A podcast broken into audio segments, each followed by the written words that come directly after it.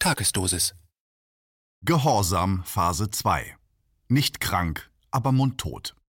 Ein Kommentar von Tom Wellbrock. Nachdem die Demo am 1. August 2020 in Berlin zuvor medial als Veranstaltung der, Zitat, Corona-Leugner, Impfgegner, Nazis und Verschwörungstheoretiker, Zitat Ende, durch den Schmutz gezogen wurde, stellte sich schnell heraus, dass der Abschreckungsversuch durch Diffamierung ausblieb. Zwar sind die Angaben über die Zahl der anwesenden Demonstranten je nach Standpunkt eingefärbt, doch es waren eine Menge Menschen unterwegs, daran kann es keinen Zweifel geben.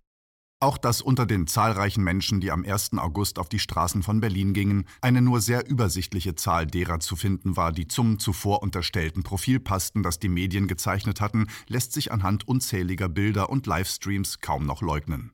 Instrumentalisiert wird die Demo von den Medien und den politisch Verantwortlichen dennoch. Doch so wäre es auch gekommen, wenn die Demo nicht stattgefunden hätte. Denn wir befinden uns in einer neuen Phase eines Manipulationsgeschehens, das seinesgleichen sucht. Der erste Lockdown war die Schuld des Virus. Meiner persönlichen Meinung nach kann man den politisch Verantwortlichen für den Zeitraum des Beginns der Krise nicht viele Vorwürfe machen. Man wusste nicht, womit man es zu tun hatte und dass aus der anfänglichen Bagatellisierung kurze Zeit später die größte Seuche der Menschheit gemacht wurde, shit happens. Auch der Lockdown war, wenngleich der Zeitpunkt ungünstig war, aber hey, hinterher ist man immer schlauer, in gewisser Hinsicht nachvollziehbar. Vielleicht hätte er sogar den gewünschten Effekt erzielen können, wäre die Bundesregierung nicht so heillos konfus an die Sache herangegangen. In einem Punkt aber waren sich irgendwie alle einig. Das Virus trug die Verantwortung für den Lockdown. Seine Angriffslust und seine Gier danach, Leben auszuhauchen, waren der Grund dafür, dass nicht nur das Gesundheitssystem womöglich an seine Grenzen stieß, sondern auch weite Teile der Wirtschaft lahmgelegt wurden. Menschenleben gehen vor, so der Tenor. Inzwischen sind wir aber weiter. Wir wissen, dass Menschenleben wahrlich nicht ganz oben auf der Prioritätenliste der politisch Verantwortlichen standen und stehen. Der im Schriftartikel verlinkte Beitrag mit dem Titel Das größte Risiko der Risikogruppen stellt eindrucksvoll und erschreckend dar, wie es speziell älteren Menschen nach dem Beginn des Lockdowns ging. Er benennt auch die Folgen für die sogenannte Dritte Welt und zeichnet nüchtern und trocken ein Bild des Schreckens. Liest man diesen Text, kann man nicht umhin, sich die Frage zu stellen, die von Beginn an zwar im Raum schwebte, aber kaum eine Rolle spielte. Verhältnismäßigkeit. Ich will hier ganz sicher nicht wieder die Diskussion lostreten, wie viele Menschen an, mit oder durch Corona gestorben sind. Es macht keinen Sinn.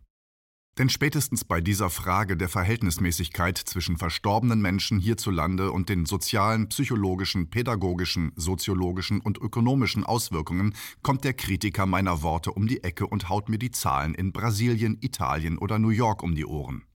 Seit Monaten versuche ich das Argument anzubringen, dass man die nackten Zahlen anderer Länder nicht isoliert betrachten, sondern Faktoren wie Altersstruktur, Gesundheitssysteme, Armut, Krankheitsverläufe und die politischen Strukturen der genannten Länder mit einbeziehen müsste. Vergeblich. Also lasse ich es. Inzwischen. Vergebliche Liebesmüh. Und hierzulande sind die psychologischen, sozialen, soziologischen, pädagogischen und wirtschaftlichen Folgen inzwischen immer besser zu erkennen. Kein Wunder, die Politik hatte Zeit, sich den Verlauf der Krise genau anzusehen. Und hätte Zeit gehabt, die Lage neu zu bewerten, doch sie hat sie nicht genutzt. Im Gegenteil, sie hat eine Chance erkannt. Gehorsam. Am zweiten Lockdown sind die Kritiker schuld. Was ich ebenfalls nicht aufmachen will, ist eine Debatte über die Maskenpflicht. Theoretisch könnte man zwar das Für und Wider von Masken in bestimmten Situationen besprechen, aber die Fronten sind längst so verhärtet, dass dabei nichts Konstruktives mehr herauskommt. Sinn oder Unsinn der Gesichtsmasken sind also hier nicht mein Thema, sondern die Auswirkungen der Pflicht, sie zu tragen. Man muss sich das vorstellen. Rund 80 Millionen Menschen wurden dazu verdonnert, Masken zu tragen und ein Großteil von ihnen hält sich daran. In der Zwischenzeit tauchen immer wieder Kontroversen auf, die gute Argumente für und gegen das Tragen von Masken hervorbringen. Aber die Pflicht bleibt und fast alle halten sich daran. Was verständlich ist, denn der soziale Druck ist enorm. Selbst ein Wolfgang Wodak, der nun sicher kein Maskenfan im Supermarkt sein dürfte, sagte in einem Interview, er habe sich der Situation gefügt, weil es auch ihm, und warum auch nicht, unangenehm war, feindselig oder vorwurfsvoll angesehen oder angesprochen zu werden. Und damit sind wir bei den Kritikern dieser Masken der Masken und der zahlreichen anderen Maßnahmen, die Grundrechte beschneiden, einschränken oder aushebeln, die Überwachung leichter machen und Bewegungs- und Berufsfreiheit behindern oder vollständig unterbinden. Wir sind bei den Kritikern, die einwerfen, dass es im Vergleich zu Corona andere Krankheiten und Probleme gibt, die nicht weniger starke Auswirkungen hatten und haben und die dennoch gesellschaftlich allgemein akzeptiert werden. Sie werden Corona-Leugner genannt gern auch, um die Sache zu untermauern, wenn auch ohne sachliche Grundlage, Nazis, Antisemiten oder Verschwörungstheoretiker. Das kennen wir ja bereits. Wer nicht zu 100 Prozent auf Regierungslinie ist, wird mit solchen Titeln belegt.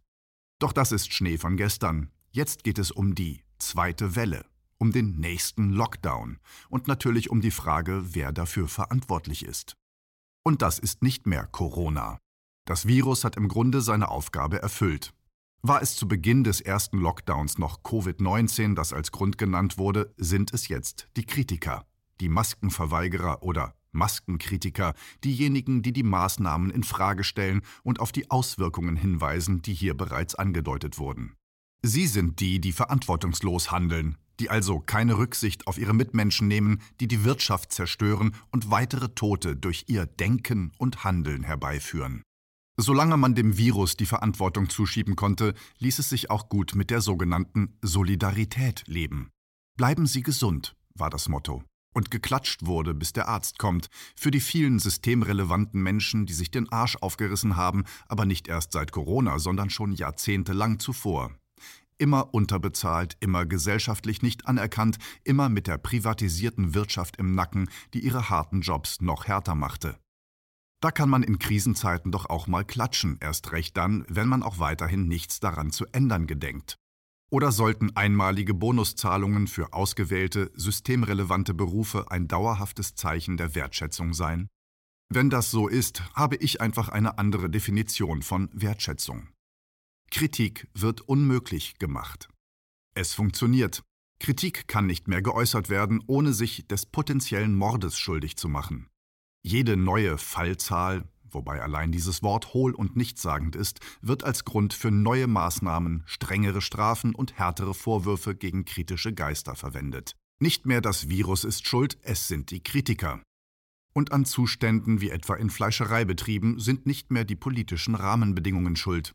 An eingesperrten oder depressiven und vereinsamten alten Menschen sind nicht mehr die rigiden Maßnahmen schuld.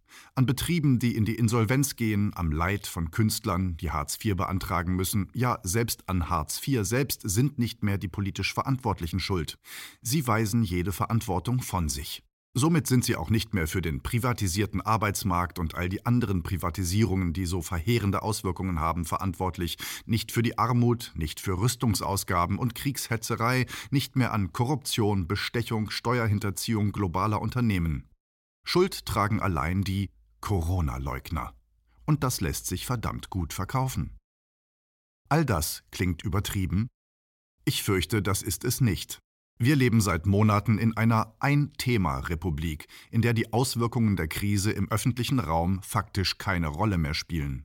Die Tatsache, dass nun nach der Demo auch noch das Versammlungsrecht zur Diskussion steht, passt zur allgemeinen Stimmung, wäre aber wohl auch so gekommen, wenn es die Demo nicht gegeben hätte.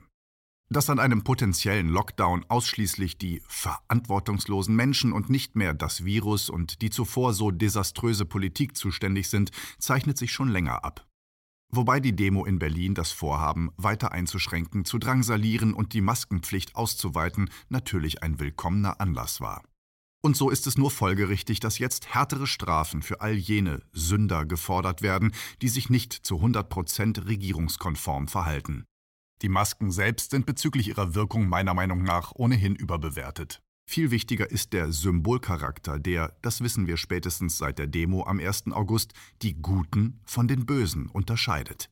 Allein deswegen werden wir sie noch eine ganze Weile behalten.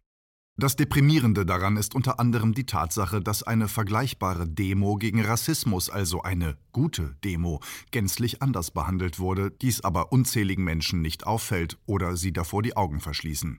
Die Strategie wäre also im Grunde recht einfach zu durchschauen, doch wir haben wohl den Punkt überschritten, an dem die Wahrnehmung zu derlei Differenzierungen in der Lage ist. Was am Ende übrig bleibt, sind die Guten und die Bösen. Letztere erkennt man daran, dass sie, wenn möglich, die Maske verweigern, dass sie die Maßnahmen in Frage stellen, dass sie auf Konsequenzen hinweisen, die ebenfalls Folge der Krise sind. Insbesondere der letztgenannte Punkt sollte eigentlich gesellschaftlich längst für eine breite, offene und kontroverse Diskussion gesorgt haben. Zum Schutz aller, um mal dieses Vokabular zu gebrauchen. Doch es geht nicht mehr um alle, es geht um Gehorsam und darum zu erkennen, wer sich querstellt. Dieser dokumentierte Tweet vom 1.8. ist einer von vielen, die in letzter Zeit durch die sozialen Medien gehen. Doch er drückt die allgemeine Stimmung aus. Zitat Können wir diese dummen Missgeburten nicht einfach auslöschen? Fürs größere Wohl? Menschen werden wegen der Dummheit anderer sterben. Zitat Ende. Vermutlich wird die Demo vom 1. August künftig enorm an Bedeutung gewinnen. Sie war die Zusammenkunft einer kritischen Masse, die man bei allen Unterschieden und in Anbetracht der Tatsache, dass sich zahlreiche Menschen darunter gemischt haben, die gänzlich andere Ziele als die Verteidigung der Demokratie verfolgen, künftig noch kritischer beobachten wird. Die man bestrafen wird, wo man Demo-Teilnehmer der richtigen Themen belohnt. Die man diffamieren und als verantwortungslos bezeichnen wird. Die man für die zweite Welle, in der wir uns angeblich schon befinden, zur Rechenschaft ziehen wird, ebenso wie für den daraus folgenden Lockdown. Auch für die Kinder und Jugendlichen, die von nun an zum Tragen der Masken in der Schule gezwungen werden, werden die Kritiker herhalten müssen. Für die Traumata, die daraus hervorgehen werden, für die Schäden für Bildung und für das soziale Gefüge von Jugendlichen. Und das, obwohl diese nächste drakonische Maßnahme problemlos zu vermeiden gewesen wäre. Doch das ist nicht gewollt, weil es dem Konstruieren des gehorsamen Menschen dient. Wenn die nächsten Krankenhäuser geschlossen werden, weil das effizienter sei für die Gesundheit und den Markt, werden Sie, die die kritische Masse bilden, auch dafür in die Verantwortung genommen werden. Das Leben dieser kritischen Menschen wird auf absehbare Zeit nicht leichter, sondern erheblich schwerer werden. Auch das ist die Folge der Ein-Thema-Politik. Die Schuldfrage wird neu verteilt. Und die Schuldigen sprechen sich von der Verantwortung, die sie zweifelsfrei für die Zustände vor und während Corona haben, frei. Bei vollen Bezügen.